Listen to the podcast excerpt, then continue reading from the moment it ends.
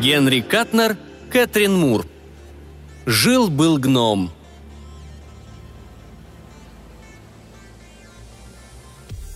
Не следовало бы Тиму Крокету лезть в шахту на Дорнсев Маунтен. То, что сходит с рук в Калифорнии, может выйти боком в угольных шахтах Пенсильвании. Особенно, когда в дело встревают гномы. По правде говоря, Тим Крокет знать ничего не знал о гномах.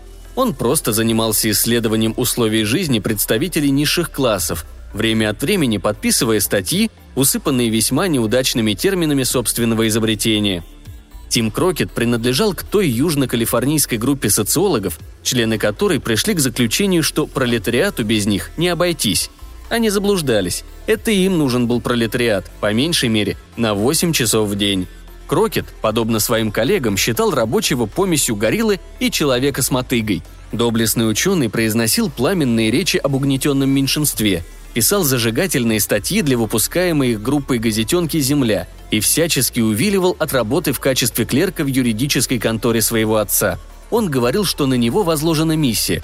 К несчастью, к всему почетному мужу не питали ни малейшей симпатии ни рабочие, ни предприниматели – чтобы раскусить Крокета, диплома психолога не требовалось. Этот высокий, худой, неплохо разбирающийся в галстуках молодой человек с пристальным взглядом крохотных паучьих глазок достоин был лишь одного хорошего пинка под зад. Но уж, конечно, не от гномов. На деньги отца Крокет рыскал по стране, исследуя жизнь пролетариев к великой досаде тех рабочих, которым он лез с расспросами. Как-то раз, одержимый исследовательским зудом, он отправился в воякские шахты, или, по меньшей мере, в одну из них – переодевшись в шахтерскую робу и тщательно натерев лицо угольной пылью. Спускаясь на лифте, он почувствовал себя не в своей тарелке среди людей с чисто выбритыми лицами. Лица шахтеров чернели лишь в конце рабочего дня. Дорнсов Маунтен – настоящие медовые соты и без шахт Аякс Компани. Гномы знают, как блокировать свои туннели, когда люди подходят к ним слишком близко. Очутившись под землей, Крокет почувствовал себя совершенно сбитым с толку – он долго брел куда-то вместе с остальными, затем те принялись за работу. Наполненные вагонетки, громыхая, покатились по рельсам. Крокет поколебался, потом обратился к рослому субъекту, на чьем лице, казалось, навечно застыла маска великой печали. «Послушай», — сказал он, — «я хотел бы поговорить с тобой». «Инглишки?» — вопросительно отозвался тот. «Виски, джин, вино, ад», Продемонстрировав свой несколько неполный набор английских слов, здоровяк разразился хриплым смехом и вернулся к работе, не обращая больше внимания на сбитого с толку крокета. Тот отправился на поиски другой жертвы. Но этот отрезок шахты оказался пустынным. Еще одна нагруженная вагонетка прогромыхала мимо, и Крокет решил посмотреть, откуда она выехала. Он нашел это место после того, как прибольно стукнулся головой и несколько раз шлепнулся, поскользнувшись на скользкой пыли. Рельсы уходили в дыру в стене – Стоило Крокету ткнуться туда, как его тут же кто-то окликнул хриплым голосом. Незнакомец приглашал Крокета подойти поближе. «Чтобы я мог свернуть твою цыплячью шейку!» Пообещал он, извергнув вдобавок поток непечатных выражений. «А ну-ка убирайся отсюда!» Крокет бросил взгляд в сторону кричавшего и увидел маячившую невдалеке гориллообразную фигуру – он мгновенно пришел к выводу, что владельцы Аякской шахты пронюхали о его миссии и подослали к нему громилу, который придушит его или, по крайней мере, изобьет до потери пульса. Страх наполнил силой ноги Крокета. Он бросился бежать, лихорадочно ища какой-нибудь боковой туннель, в который можно было бы нырнуть. Несшийся ему вдогонку рык эхом отдавался от стен. Внезапно Крокет ухватил смысл последней фразы. «Пока не взорвался динамит!» В тот же миг динамит взорвался. Однако Крокет этого не понял. Он лишь как-то вдруг обнаружил, что летит. После этого доблестный исследователь вообще перестал что-либо соображать. А когда эта способность вернулась к нему, он обнаружил, что на него пристально смотрит чья-то голова. Вид этой головы не принес ему особого утешения. Вряд ли вы решились бы взять себе в друзья ее владельца. Голова была странная, если не сказать отталкивающая. Крокет был настолько увлечен ее видом, что даже не сообразил, что обрел способность видеть в кромешной тьме. Как долго он находился без сознания? Интуитивно Крокет понимал, что не час и не два. Взрыв. Похоронил его под грудой обломков? Крокет вряд ли почувствовал бы себя намного лучше, зная он, что находится в выработанной шахте, теперь безопасной и давно уже заброшенной. Шахтеры, которые взрывом открыли проход к новой шахте, понимали, что проход к старой будет завален, но их это не беспокоило – Другое дело – Тима Крокета. Он мигнул, и когда снова открыл глаза, обнаружил, что голова исчезла. Это позволило ему вздохнуть с облегчением. Крокет тут же решил, что неприятное видение было галлюцинацией. Он даже не мог толком вспомнить, как, собственно, выглядела та голова. Осталось лишь смутное воспоминание о ее очертаниях, смахивающих на карманные часы в форме луковицы больших блестящих глаз и неправдоподобно широкой щели рта. Крокет застонав сел. Откуда исходило это странное серебристое сияние? Оно напоминало дневной свет в туманный день, не имело определенного источника и не давало тени. «Радий», — подумал ничего не смыслящий в минералогии Крокет. Он находился в шахте, уходившей в полумрак впереди до тех пор, пока футов через 50 она не делала резкий поворот, а за ним, за ним проход был забит обломками рухнувшего свода. Крокету мгновенно стало трудно дышать. Он кинулся к завалу и принялся лихорадочно разбрасывать обломки, задыхаясь и издавая хриплые нечленораздельные звуки – Тут взгляд его скользнул по собственным рукам. Движения Крокета мало-помалу начали замедляться, пока он, наконец, не застыл, как истукан, будучи не в силах оторвать глаз от тех удивительных широких и шишковатых предметов, что росли из его костей. А не мог ли он в период своего беспамятства натянуть рукавицы? Но стоило этой мысли мелькнуть в его голове, как Крокет тут же осознал, что никакими рукавицами не объяснить то, что случилось с его руками. Они едва сгибались в запястьях. Быть может, они вывалены в грязи, нет, дело совсем не в этом. Его руки изменены. Они превратились в два массивных шишковатых коричневых отростка, похожих на узловатые корни дуба. Их покрывала густая черная шерсть. Ноги явно нуждались в маникюре, причем в качестве инструмента лучше всего подошло бы зубило. Крокет оглядел себя, и из груди у него вырвался слабый цыплячий писк. Он не верил собственным глазам. У него были короткие кривые ноги, толстые и сильные, с крохотными, едва ли двухдюймовыми ступнями. Все еще не веря, Крокет изучал свое тело. Оно тоже изменилось, и явно не в лучшую сторону. Рост его уменьшился до четырех с небольшим футов. Грудь выпирала колесом, а шеи не было и в помине. Одет он был в красные сандалии, голубые шорты и красную тунику, оставляющую голыми его худые, но сильные руки. Его голова. Она имела форму луковицы. А рот? Ой, Крокет инстинктивно поднес к нему руку, но тут же отдернул ее, огляделся и рухнул на землю. «Невозможно. Это все галлюцинация. Он умирает от кислородной недостаточности, и перед смертью его посещают галлюцинации». Крокет закрыл глаза, убежденный, что его легкие судорожно сокращаются, добывая себе воздух. «Я умираю», – прохрипел он. «Я не могу дышать». Чей-то голос презрительно произнес. «Надеюсь, ты не воображаешь, будто дышишь воздухом?» «Я не...» – начал Крокет. Он не закончил предложение. Его глаза снова округлились. Значит, теперь и слух изменил ему. «Да чего же вшивый образчик гнома?» – сказал голос. «Но, согласно закону Нида, выбирать не приходится. Все равно добывать твердые металлы тебе не позволят. Уж я-то об этом позабочусь. А антрацит тебе по плечу. Ну что ты уставился? Ты куда уродливее, чем я?» Крокет, собравшийся облизать пересохшие губы, с ужасом обнаружил, что кончик его влажного языка достает по меньшей мере до середины лба. Он быстро убрал язык, громко причмокнув при этом, с трудом принял сидячее положение и застыл как истукан, тупо пялись в пространство. Снова появилась голова, на этот раз вместе с телом. «Я Гру-Магру», — продолжала болтать голова. «Тебе, конечно, дадут гномье имя, если только твое собственное не окажется удобоваримым. Как оно звучит?» «Крокет», — выдавил из себя человек. «А?» Крокет!» «Да перестань ты квакать, как лягушка и...» «Ага, теперь понял. Крокет. Прекрасно. А теперь вставай и следуй за мной, а не то я дам тебе хорошего пинка». Но Крокет встал не сразу. Он не мог оторвать глаз от Грумагру. Тот явно был гномом. Коротким, приземистым и плотным. Он напоминал маленький бочонок, увенчанный огромной луковицей. Волосы росли лишь на макушке, что придавало им сходство с зелеными побегами лука. Лицо было широким, с огромной щелью рта, пуговицей носа и двумя очень большими глазами. «Вставай!» – рявкнул Грумагру. На сей раз Крокет повиновался, но это усилие полностью вымотало его. Если он сделает хотя бы шаг, подумал Крокет, он просто сойдет с ума. Возможно, это будет лучший выход из положения. Гномы. Грумагру привычно размахнулся большой косолапой ногой, и Крокет, описав дугу, врезался в массивный валун. «Вставай!» – рявкнул гном уже с большей угрозой в голосе. «Иначе я снова тебя наподдам. Мне и так в печенках сидит это патрулирование, когда я в любой момент могу набрести на человека без... Вставай или...» Крокет встал. Грумагру взял его за руку и увлек в глубину туннеля. «Ну вот, теперь ты гном», — сказал он. «Таков закон Нида. Иногда я спрашиваю себя, стоит ли овчинка выделки. Думаю, стоит, потому что у гномов отсутствует способность к воспроизводству, а численность населения следует поддерживать». «Я хочу умереть», — с яростью бросил Крокет. Грумагру рассмеялся. «Гномы не могут умереть. Хочешь, не хочешь, но ты будешь жить, пока не наступит день. Судный день, я имею в виду». «Вы нелогичны», — сказал Крокет, как будто опровергнув одно утверждение, он автоматически выкарабкивался изо всей этой передряги. «Или же вы состоите из плоти и крови и можете умереть в любой момент, или же у вас их нет, и тогда вы нереальны». «У нас есть и плоть, и кровь, это верно», — сказал Грумагру. «Но мы бессмертны, в этом различие. Не могу сказать, чтобы я имел что-нибудь против некоторых смертных», — поторопился объяснить он. «Летучие мыши и совы, с ними все в порядке. Но человек...» Он содрогнулся.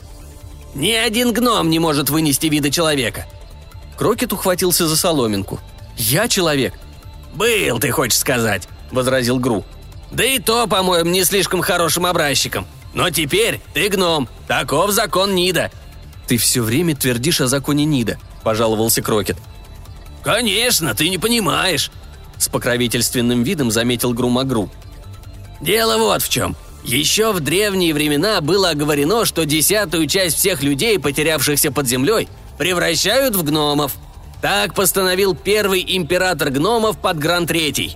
Он знал, что гномы частенько похищают человеческих детей и считал, что это нечестно.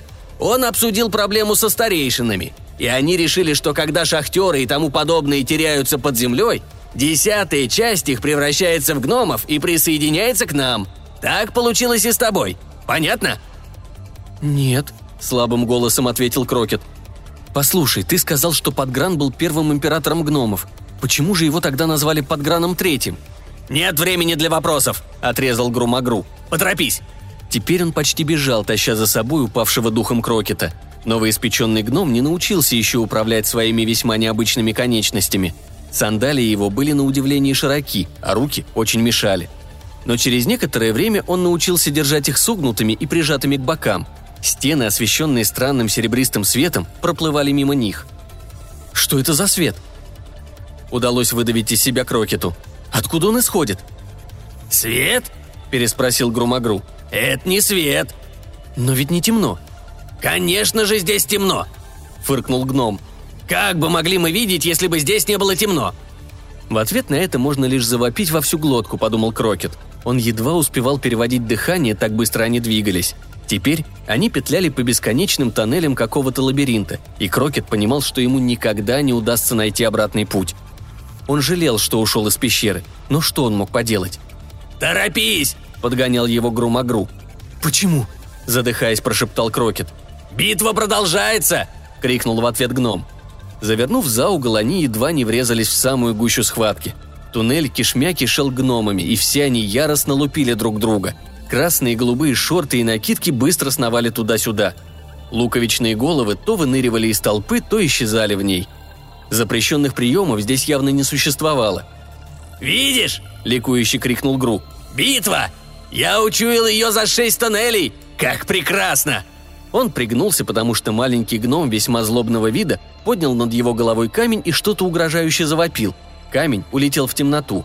Игру, бросив своего пленника, немедленно устремился к маленькому гному, повалив его на пол пещеры и принялся колотить головой о пол.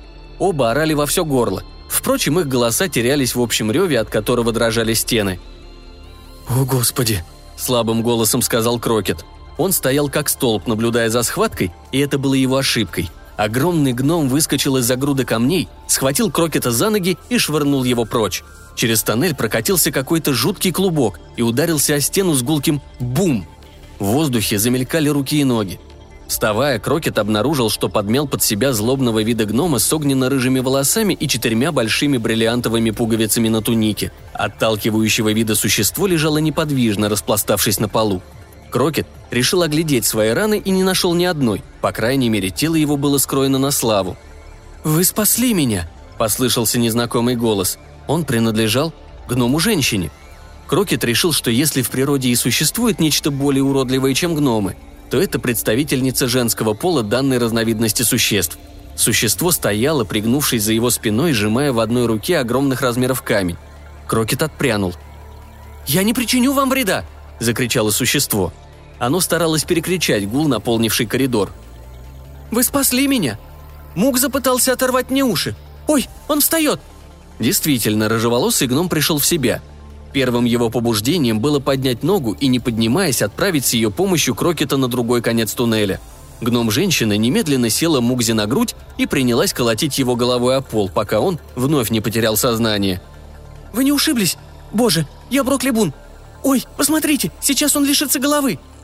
Крокет оглянулся и увидел, что его проводник Грумагру изо всех сил тянет за уши незнакомого гнома, пытаясь, очевидно, открутить ему голову. «Да в чем же дело?» – взмолился Крокет. «Броклибун! Броклибун!» Она неохотно обернулась. «Что?» «Драка! С чего она началась?» «Я ее начала», — объяснила она. «Подрались и все». «И все?» «Потом подключились и остальные», — сказала Брокли Бун. «Как тебя зовут?» «Крокет». «Ты ведь новенький». «Да, о, я знаю, ты же был человеком». Внезапно ее выпуклые глаза зажглись ярким светом. «Крокет, может быть, такое, что мне объяснишь? Что такое поцелуй?» «Поцелуй?» – оторопело повторил Крокет. «Да, однажды я сидела внутри холма и слышала, как два человека, судя по их голосам мужского и женского пола, говорили. Я, конечно, не осмелилась на них посмотреть, но мужчина просил у женщины поцелуй». «О!» – довольно тупо произнес Крокет. «Он просил поцелуй? Вот как?»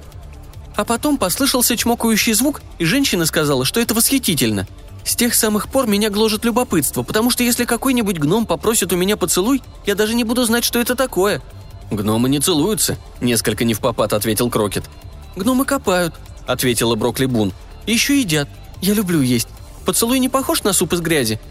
«Нет, не совсем». Кое-как Крокету удалось объяснить механику этого прикосновения. Гномица молчала, размышляя. Наконец, с видом гнома, предлагающего суп из грязи голодному, она сказала — я дам тебе поцелуй». Перед глазами Крокета промелькнуло кошмарное видение того, как его голова исчезает в бездонном провале ее рта. Он протянул. «Нет», — сказал он, — «лучше не надо». «Ну, тогда давай драться», — безо всякого перехода предложила Брокли Бун и со всего маха дала Крокету в ухо узловатым кулаком. «Ой, нет!» Она с сожалением опустила руку и отошла. Драка кончилась. Она была не слишком долгой, правда? Крокет, потирая ушибленное ухо, увидел, что тут и там гномы встают с пола и торопливо расходятся по своим делам. Казалось, они уже забыли о недавних разногласиях. В туннеле снова царила тишина, нарушаемая лишь топотом гномьих ног по камню. Счастливо улыбаясь, к ним подошел Грумагру. «Привет, Броклибун!» – приветствовал он гномицу. «Хорошая драка! Кто это?» Он посмотрел на распростертое тело Мугзы, рыжеволосого гнома. «Мугза», — ответила Броклибун. «Он все еще без сознания. Давай-ка пнем его». Они принялись за это дело с огромным энтузиазмом. Наблюдая за ними, Крокет твердо решил, что никогда не позволит оглушить себя. Судя по всему, это небезопасно. Наконец Грум-Агру устал и снова взял Крокета под руку. «Пошли!» – сказал он. Они двинулись вдоль туннеля, оставив Брокли Бун самозабвенно скакать на животе бесчувственного Мугзы. «Вы, кажется, не гнушаетесь бить людей, когда тебе сознание», – заметил Крокет. «А так гораздо забавнее», – радостно сказал Гру. Можно бить именно туда, куда хочется. Идем. Тебя нужно посвятить. Новый день, новый гном. Нужно поддерживать численность населения», — сказал он и принялся напевать какую-то песенку. «Послушай», — сказал Крокет, — «мне в голову пришла одна мысль. Ты говоришь, что люди превращаются в гномов для поддержания численности населения. Но если гномы не умирают, разве это не означает, что теперь гномов больше, чем раньше? Ведь население постоянно растет, не так ли?» «Тихо!» – приказал Грумагру. Я пою!» Это была песня, начисто лишенная мелодии. Крокет, чьи мысли непредсказуемо перескакивали с одного на другое, вдруг подумал о том, есть ли у гномов национальный гимн. Может быть, «Уложи меня» звучит неплохо. «Мы идем на аудиенцию к императору», — сказал наконец Гру. «Он всегда знакомится с новыми гномами. Тебе лучше произвести на него хорошее впечатление, или я тебя суну в лаву под приисками». Крокет оглядел запачканную одежду — не лучше ли мне привести себя в порядок? Из-за этой драки я весь перепачкался». «Драка тут ни при чем», — оскорбленным тоном ответил Гру. «Да что с тобой происходит? Ты на все смотришь не под тем углом». «Моя одежда, она грязная». «Об этом не беспокойся», — отозвался его спутник. «Прекрасная грязная одежда, не так ли? Сюда!» Он наклонился, набирая пригоршню песка и натер им лицо и волосы Крокета. «Вот так-то лучше!» «Я... Пф, спасибо!» сказал новоявленный гном. «Надеюсь, я сплю, потому что я не...» Он не закончил. Крокету было что-то не по себе. Они прошли через лабиринт, находившийся глубоко под Дорнсов Маунтен, и очутились в большой каменной пещере с каменным же троном в ее конце. На троне сидел маленький гном и рассматривал свои ноги. «Чтобы твой день никогда не кончался», — сказал Гру. «Где император?» «Ванну принимает», — ответил тот. «Надеюсь, он утонул. Грязь, грязь и грязь, утром, днем и вечером. Вначале слишком горячо, затем слишком прохладно, потом слишком плотно. Я себе пальцы до костей рассадил, намешивая грязевые ванны. А вместо благодарности — одни пинки». Голос маленького гнома жалобно дрожал. «Существует такое понятие, как быть чересчур грязным. Три грязевые ванны в день — это уж слишком. А обо мне он даже не думает. О, нет, я грязевая кукла, вот кто я такой. Так он меня сегодня назвал. Говорит, ком в грязи попался. Ну а почему бы и нет? Проклятая глина, которую мы собираем, даже червя вывернет наизнанку. Вы найдете его величество там», — закончил маленький гном, кнув ногой в направлении полукруглой арки в стене. Крокета затащили в соседнюю комнату, где погруженный в ванну, полную жирной коричневой грязи, сидел толстый гном. Лишь глаза сверкали сквозь покрывавшие его плотную корку грязи. Он брал грязь пригоршнями и бросал ее на голову так, чтобы она стекала каплями. Когда это ему удавалось, он кряхтел от удовольствия.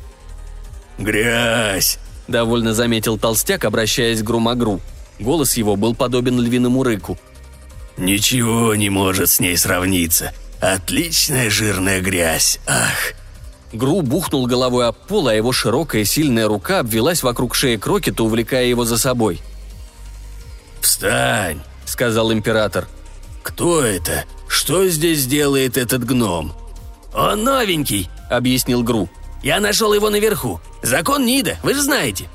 «Да, конечно. Давай-ка я на него посмотрю. Ух, я Подгран Второй, император гномов. Что ты можешь на это сказать?» Крокет не мог придумать ничего лучше, как спросить. «Как вы можете быть Подграном Вторым? Я слышал, что первый император был Подграном Третьим». «Болтун», — сказал Подгран второй и исчез под поверхностью грязи так же внезапно, как и появился оттуда.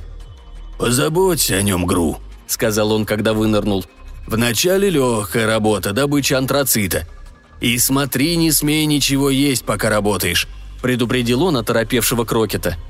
«После того, как пробудешь здесь сто лет, тебе будет разрешено принимать одну грязевую ванну в день. Нет ничего лучше хорошей ванны», — добавил он и натер лицо грязью. Внезапно он замер, затем грозно прорычал. «Друг! Друг!» Поспешно приковылял маленький гном, которого Крокет видел сидящим на троне. «Ваше Величество, разве грязь недостаточно теплая?» «Ты ползающий кусок глины», – зарокотал Подгран второй. «Ты слюнявый отпрыск шести тысяч различных зловоний. Ты мышеглазый, бесполезный, веслоухий, извивающийся прыщ на добром имени гномов. Ты геологическая ошибка. Ты...» Друг воспользовался временным перерывом в обвинительной речи своего хозяина. «Это лучшая грязь, Ваше Величество. Я сам ее отбирал. Ах, Ваше Величество, что случилось?» «В ней червяк!» – проревело его величество и заколотило по грязи кулаками. Поднялся такой фонтан брызг, что подгран второй исчез в нем с головой. У Крокета заложило уши. Он позволил Грумагру увлечь его прочь. «Хотел бы я встретиться со стариком на узкой дорожке», — заметил Гру, когда они очутились в безопасной глубине туннеля. «Но он, конечно, прибегнул бы к помощи колдовства. Таков шон есть. Самый лучший император из тех, кто когда-либо был у нас. Ни капельки честности во всем его пропитанном грязью теле». «Да», — тупо сказал Крокет. «А что дальше?» «Ты же слышал, что сказал Подгран, не так ли? Будешь добывать антрацит, и если ты съешь хоть малюсенький кусочек, я вобью зубы тебе в глотку!» Размышляя над особенностями скверных характеров гномов, Крокет послушно дал отвести себя в галерею, где несколько дюжин гномов, как женского, так и мужского пола, остервенело тыкали во что-то кирками и мотыгами. «Вот мы и пришли», — сказал Гру. «Будешь добывать антрацит. Двадцать часов работаешь, шесть спишь». «А потом что?» «Потом снова начинаешь копать», — объяснил Гру. Через каждые 10 часов короткая передышка. Между ними ты не должен прерывать работу, разве что для борьбы. Как ты определишь, где находится уголь? Тебе нужно только подумать об этом». «То есть?» «А как, по-твоему, я нашел тебя?» – нетерпеливо спросил Гру. «Гномы обладают определенными способностями. Бытует поверье, будто эльфы могут находить источники воды с помощью раздвоенной палки. Ну вот, а мы завязаны на металлы. Думай об антраците», – закончил он. Крокет повиновался. Спустя мгновение он обнаружил, что бессознательно повернулся к стене ближайшего туннеля. «Видишь, как действует?» – ухмыльнулся Гру. «Полагаю, это плод естественной эволюции. Очень функционально. Нам необходимо знать, где сосредоточены подземные запасы, вот нас и наградили особым чутьем. Подумай о золоте или любом другом даре Земли, и ты его почувствуешь. Это так же сильно в гномах, как отвращение к дневному свету». «Да», — сказал Крокет. «А это-то зачем?» «Добро и вред. Нам нужна руда, и мы ее чувствуем. Дневной свет причиняет нам вред. Поэтому если тебе покажется, что ты слишком приблизился к поверхности, подумай о свете, и он оттолкнет тебя. Попробуй». Крокет повиновался. Что-то словно надавило на его голову. «Прямо над нами», – кивнул Гру. «Но далеко. Я однажды видел дневной свет, и человек тоже». Он посмотрел на остальных. «Я забыл объяснить. Гномы не выносят самого вида человека. Они, видишь ли, есть предел уродливости, который может выдержать гном. Теперь, когда ты один из нас, ты будешь испытывать те же чувства. Держись подальше от дневного света и никогда не смотри на людей. Здоровье следует беречь». В голове Крокета начал созревать план – так значит, он может найти выход из этой путаницы туннелей, просто руководствуясь своими чувствами. Они выведут его к дневному свету, а после этого... Что ж, по крайней мере, он окажется на поверхности. Грумагру поставил Крокета между двумя пыхтящими гномами и сунул ему в руку кирку. «Вот здесь! Приступай к работе!» «Спасибо за...» – начал было Крокет. Но тут Гру внезапно пнул его и зашагал прочь, что-то довольно напевая себе под нос – Появился другой гном. Увидев, что Крокет стоит без движения, он велел ему браться за дело, подтвердив свое распоряжение тычком в и без того распухшее ухо. Крокету волей-неволей пришлось взять кирку и начать отколупывать антрацит со стены. «Крокет!» – позвал громкий голос. «Это ты? Я так и думала, что тебя пошлют сюда!» Это была Брокли Бун, гномица, с которой Крокет уже встречался. Она тоже работала вместе с остальными, но теперь опустила свою кирку и улыбалась знакомому – «Ты здесь долго не пробудешь», – утешала она его. «Лет десять или около того, пока не попадешь в беду, а уж потом тебя поставят на действительно тяжелую работу». У Крокета уже болели руки. «Тяжелая работа? Да у меня через минуту руки отвалятся». Он облокотился на кирку. «Это что, твоя обычная работа?» «Да, но я здесь редко бываю. Обычно меня наказывают.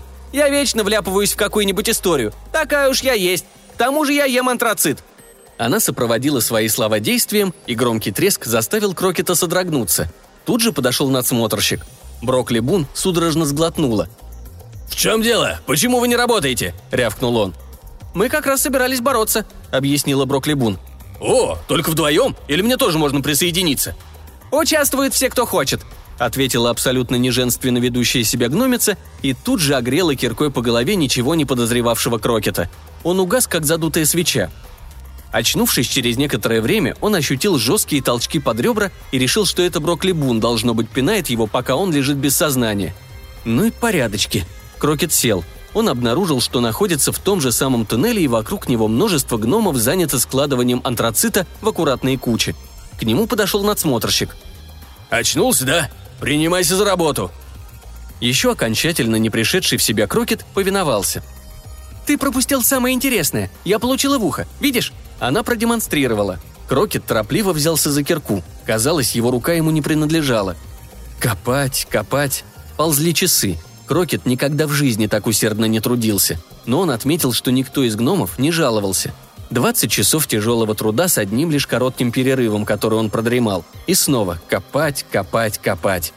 Не прерывая работы, Броклибун сказала. «Я думаю, из тебя получится хороший гном, Крокет. Ты уже почти что втянулся. Никогда бы не подумала, что ты когда-то был человеком». «Правда?» «Точно. Ты кем был, шахтером?» «Я был...» Внезапно Крокет замолчал. Странный свет зажегся в его глазах. «Я был рабочим активистом», — закончил он. «Что это такое?» «Ты слышала когда-нибудь о профсоюзе?» – спросил Крокет. Он пристально посмотрел на нее. Брокли Бун покачала головой. «Нет, никогда о нем не слышала. Что такое профсоюз? Это что, руда?» Крокет объяснил. Ни один рабочий активист никогда бы не принял такого объяснения. Оно было, скажем так, несколько упрощенное. У Брокли Бун был озадаченный вид. «Я не больно-то поняла, что ты имеешь в виду, но думаю, что это здорово». «И еще одно», — сказал Крокет. «Неужели ты никогда не устаешь от 20-часового рабочего дня?» «Конечно, кто ж тут не устанет?» «Тогда зачем столько работать?» «Да мы все так работаем», — терпеливо объяснила гномица. «Мы не можем остановиться». «А что, если ты остановишься?» «Меня накажут, побьют сталактитами или как-нибудь еще». «А что будет, если все остановятся?» – настаивал Крокет. «Каждый распроклятый гном. Что, если они все устроят сидячую забастовку?» «Ты ненормальный», – сказала Брокли Бун. «Такого никогда не будет. Это человеческое». «Поцелуев под землей тоже никогда не было», – возразил Крокет. «Нет, он мне не нужен, и драться я тоже не хочу. Господи, да дай мне самому всем этим заняться. Большая часть гномов гнет спину на привилегированные классы». «Нет, мы просто работаем». «Но почему?» «Всегда так было, и император хочет, чтобы мы это делали». «А император сам когда-нибудь работал?» – требовательно спросил Крокет с торжествующим видом. «Нет, он только ванны грязевые принимает». Брокли Бун слушала его со все увеличивающимся интересом – Почему бы каждому гному не обрести подобную привилегию? Почему...» Он говорил все громче и громче, не переставая работать. Брокли Бун заглотила приманку вместе с крючком. Через час она уже согласно кивала. «Я расскажу об этом остальным сегодня же вечером, в ревущей пещере, сразу после работы». «Подожди-ка», — сказал Крокет. «Сколько мы можем собрать гномов?» «Ну, не очень много, где-то тридцать». «Вначале нужно все организовать. Необходимо разработать четкий план. Брокли Бун тут же утратила всякий интерес к делу. «Давай драться!» «Нет, ты слушаешь? Нам нужен совет. Кто здесь самый главный возмутитель спокойствия?» «Мукза, я думаю. Тот рыжеволосый гном, которого ты сбил, когда он меня ударил». Крокет слегка нахмурился. Злится ли еще на него Мукза? Он решил, что вероятнее всего нет. Вряд ли Мукза имеет более скверный характер, чем все остальные гномы – он может попытаться придушить Крокета на виду у всех, но точно так же поступит и с любым другим гномом. Кроме того, по словам Брокли Бун, Мукза своего рода герцог среди гномов, и его поддержка отнюдь не помешала бы. «И Грумагру», — предложила Брокли Бун. «Он любит все новое, особенно если это новое доставляет различные неприятности». «Угу», сам Крокет этих двоих гномов ни за что не выбрал бы, но, по крайней мере, других кандидатур у него на примете не было – если бы мы могли заполучить кого-нибудь приближенного к императору... А как насчет друга, того парня, что готовит для подграна грязевые ванны? А почему бы и нет? Я это устрою. Брокли Бун потеряла интерес к разговору и начала с жадностью уплетать антрацит. Поскольку надсмотрщик наблюдал за ней, разразилась жестокая ссора, из которой Крокет вышел с подбитым глазом. Чертыхаясь под нос, он вернулся к копанию. Больше подходящего случая перекинуться с Брокли Бун еще парой слов Крокету не выдалось. Он надеялся, что она все устроит. Этой ночью должно было состояться тайное собрание заговорщиков. Крокету страшно хотелось спать, но нельзя было упускать такую возможность. У него не было никакого желания и впредь заниматься такой тяжелой работой, как добыча антрацита. Все его тело дико болело. Кроме того, если бы ему удалось организовать забастовку гномов, он, возможно, смог бы оказать давление на подграна второго. Грумагру сказал, что император колдун. Не мог бы он превратить Крокета обратно в человека – «Он никогда ничего подобного не делал», — сказала Брокли Бун. Крокет обнаружил, что высказал свои тайные мысли вслух. Но он смог бы, если бы захотел. Брокли Бун только пожала плечами, но перед Крокетом засверкал крохотный огонек надежды. Снова стать человеком. Копать, копать, копать. С монотонной, мертвящей размеренностью копать.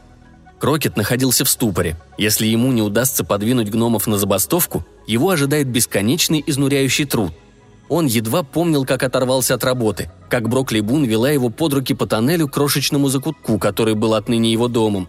Гномица оставила его там, он повалился на каменный выступ и заснул.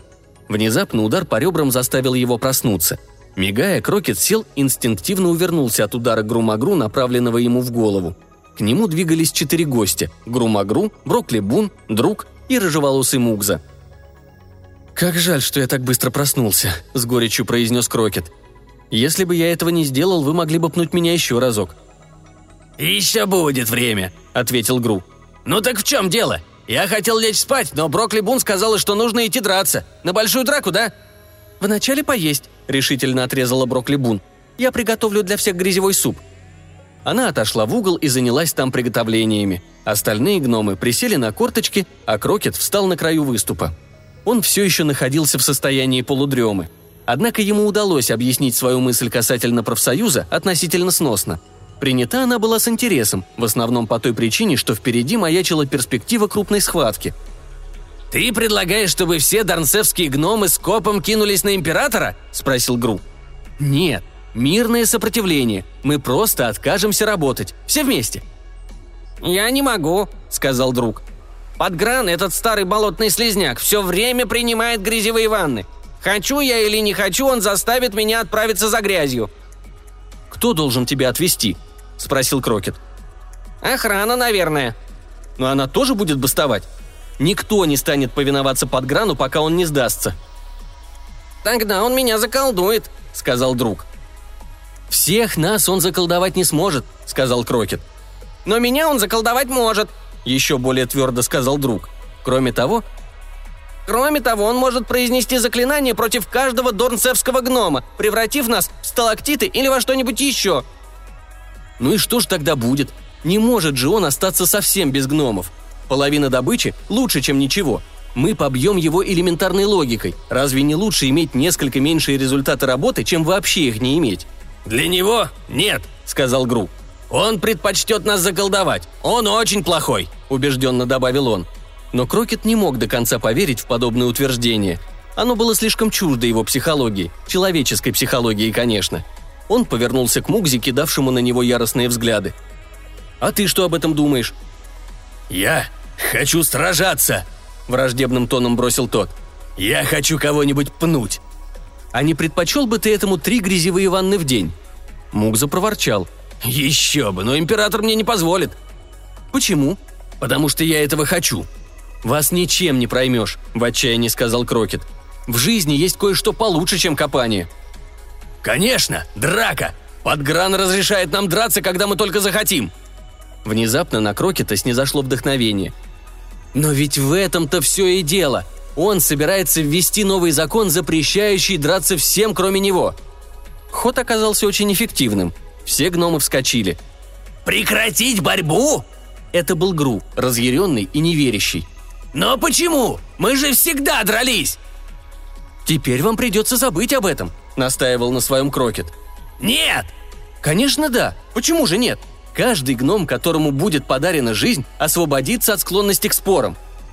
«Пойдем и побьем подграна», — предложил Мукза, принимая от Брокли Бун горшок с горячим супом. «Нет, это не выход из положения. Нет, спасибо, Брокли Бун. Совсем не выход. Забастовка. Вот что нам нужно. Мы мирными средствами вынудим Подграна дать нам то, что мы хотим». Крокет повернулся к другу. «Что будет делать Подгран, если мы все сядем и откажемся работать?» Маленький гном подумал. «Он будет ругаться. Мне врежет». «Угу. А потом?» «Потом пойдет и станет заколдовывать каждого встречного туннель за туннелем». «Угу». Крокет кивнул. «Понятно. Солидарность – вот что нам нужно. Если Подгран обнаружит несколько гномов, он сможет их заколдовать. Но если мы все будем держаться вместе, дело сделано.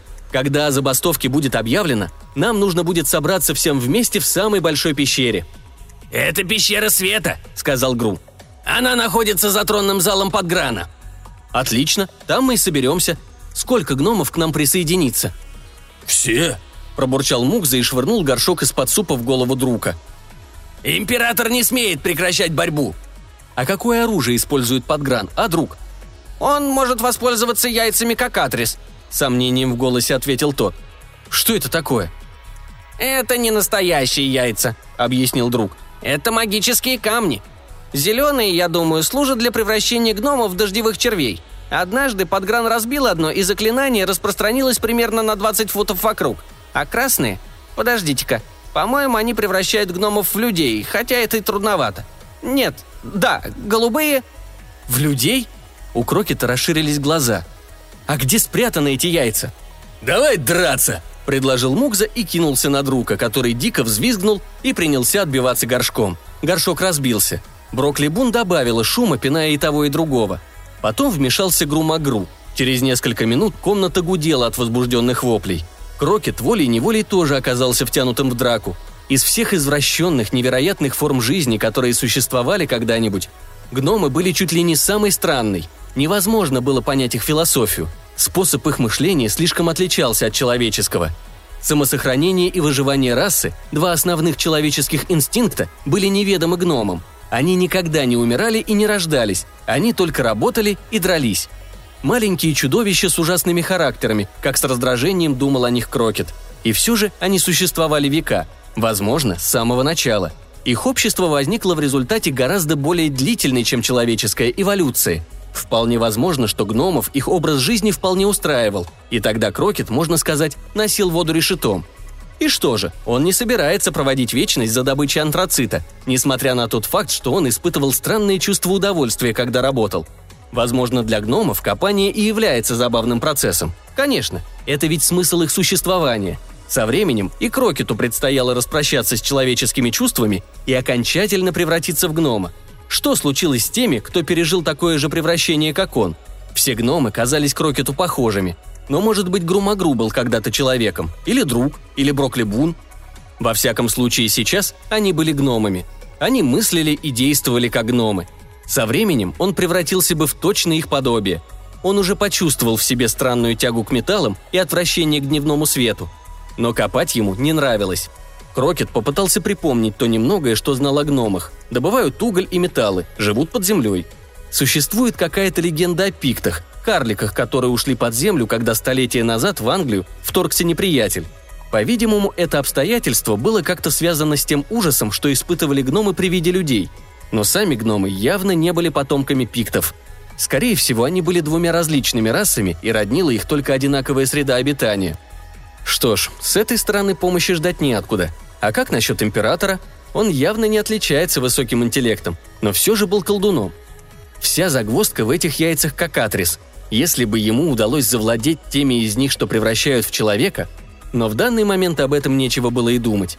Лучше подождать, пока не будет объявлено о забастовке – Забастовка. Крокет уснул. Брокли Бун разбудила его болезненными ударами. Однако она, казалось, всерьез привязалась к нему. Возможно, тут дело было в ее интересе к поцелуям. Время от времени она предлагала Крокету поцелуйчик, и он неизменно отказывался. Вместо этого она стала пичкать его завтраком. Крокет мрачно думал о том, что, по крайней мере, он вводит в свой организм достаточное количество железа, хотя заржавленные обломки мало походили на кукурузные хлопья – на десерт Брокли Бун предложила особую смесь угольной пыли. Вне всякого сомнения, его пищеварительная система также изменилась. Крокет хотел бы получить рентгеновский снимок своих внутренних органов. Впрочем, он решил, что это доставило бы ему слишком много неприятных минут. Уж лучше пребывать в неведении. Но не думать об этом он не мог. Может быть, у него в желудке зубчатая передача или маленький жернов. Что произойдет, если он проглотит немного наждаку? Может быть, он сможет подобным образом вывести из строя императора – в этом месте он потерял нить мысли. Проглотив остаток еды, Крокет последовал за Брокли Бун по пробитому в антраците туннелю. «Что там насчет забастовки? Как дело движется?» «Прекрасно, Крокет». Она улыбнулась, и Крокет содрогнулся при виде этой улыбки.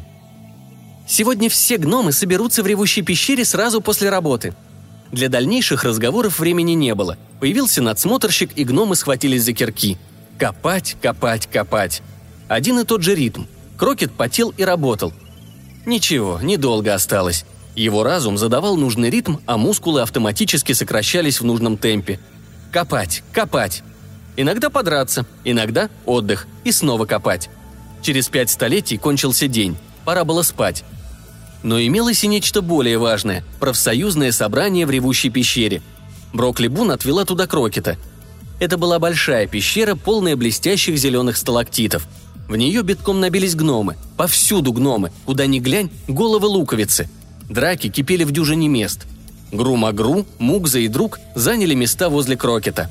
Потом тут же на мосту примостилась и Броклибун. «Ну вот», — шепнула она. «Им всем об этом известно. Скажи им все, что ты хочешь». Крокет оглядел ряды круглых голов. Красные и голубые пятна одежды, залитые сверхъестественным серебристым сиянием. «Товарищи гномы!» – слабым голосом начал он – товарищи гномы. Слова эти, усиленные стенами пещеры, громом прокатились по ней.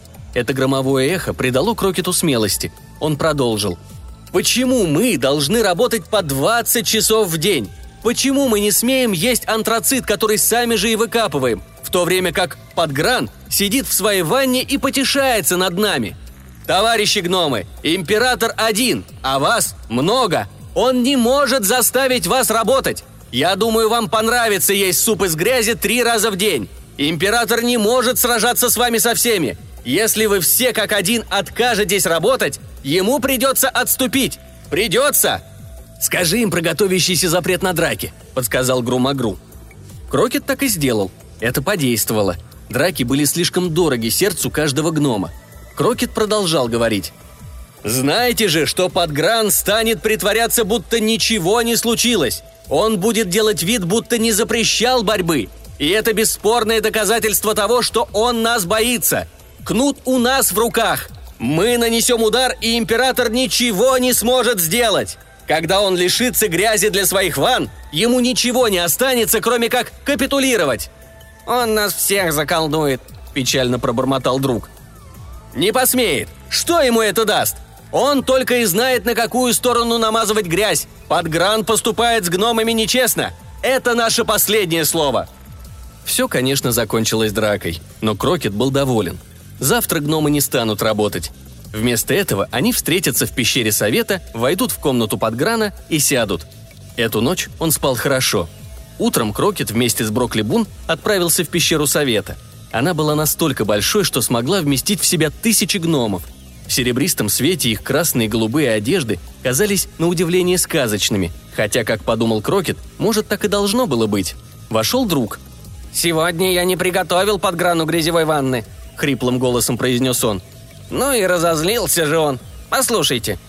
Действительно, сквозь проход в одной из стен пещеры до них донеслись отдельные странные скрипящие звуки. Подошли Мук игру Магру. «Он будет совсем один», — сказал последний. «Ну и подеремся же мы». «Давайте начнем драться прямо сейчас», — предложил Мугза.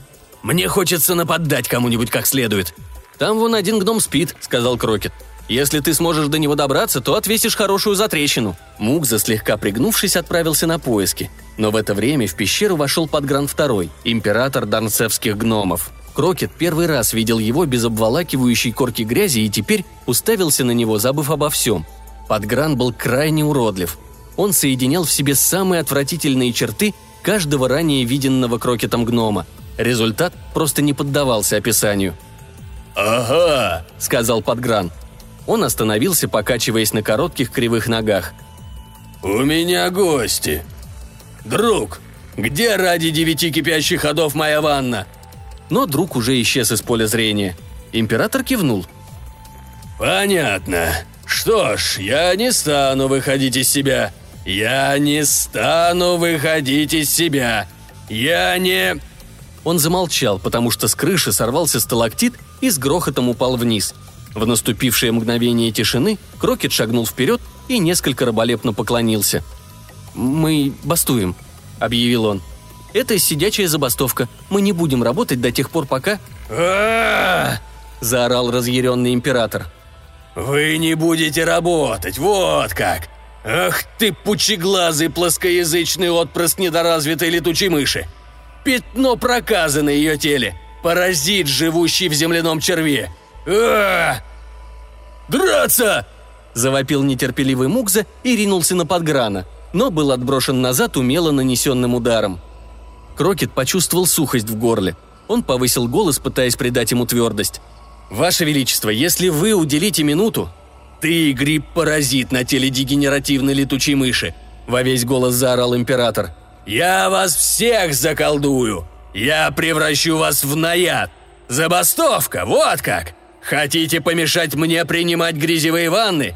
Клянусь Кроносом, Нидом, Намиром и Локи. Вы об этом пожалеете. Закончил он, дрожа от ярости. «Быстро!» – прошептал Крокет Гру и Брокли Бун. «Встаньте так, чтобы он не мог добраться до яиц кокатрис».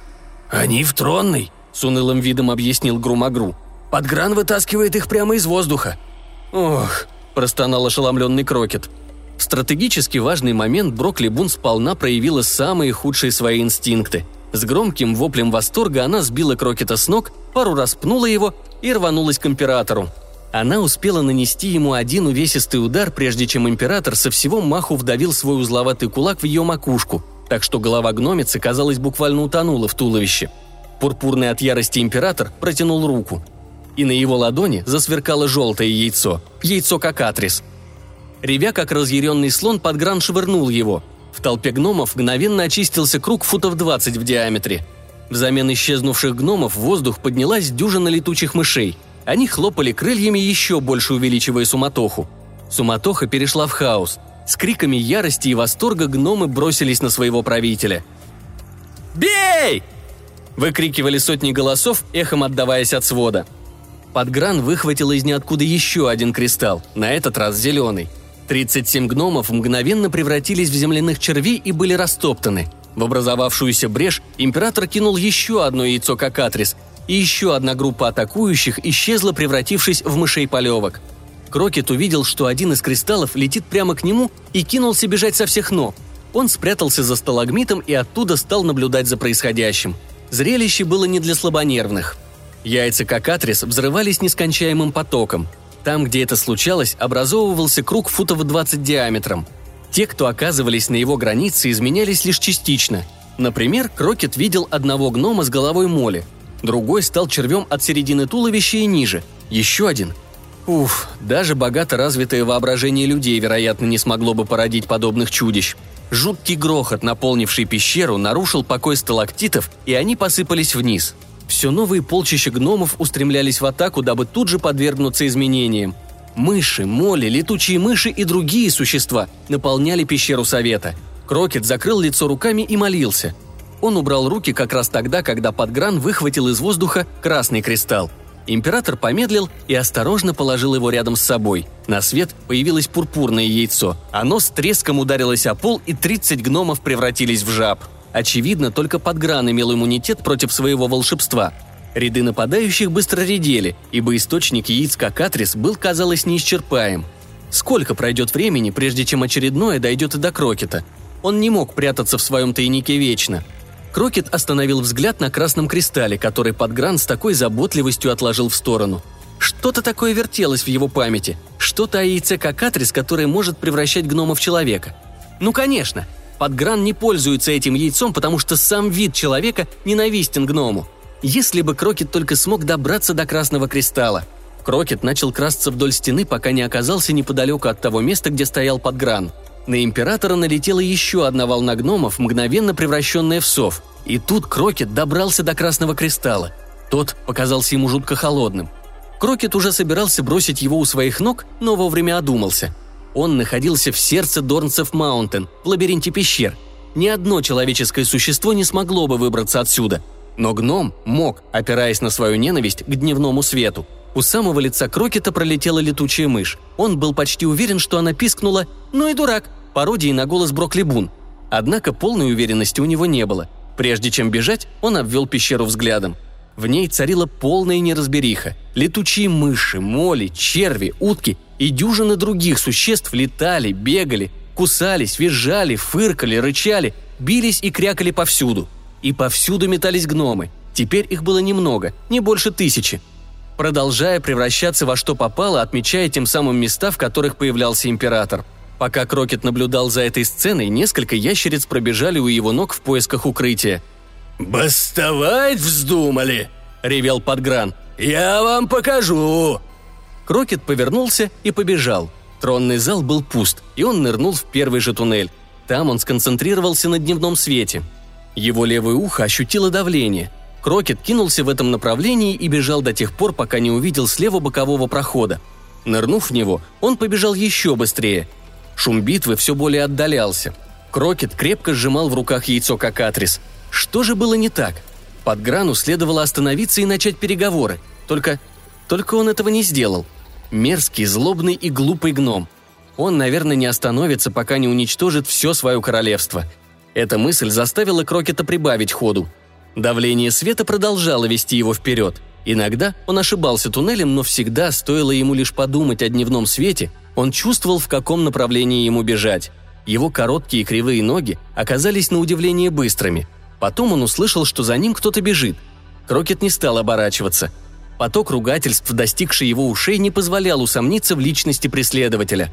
Подгран очистил пещеру Совета от гномов и теперь намеревался разорвать на части Крокета. И это было не самым фатальным из его многочисленных обещаний. Крокет мчался вперед. Он летел по туннелю как пуля. Реакция на свет вела его. Он страшно боялся, что не успеет добежать. Топот за его спиной становился все громче.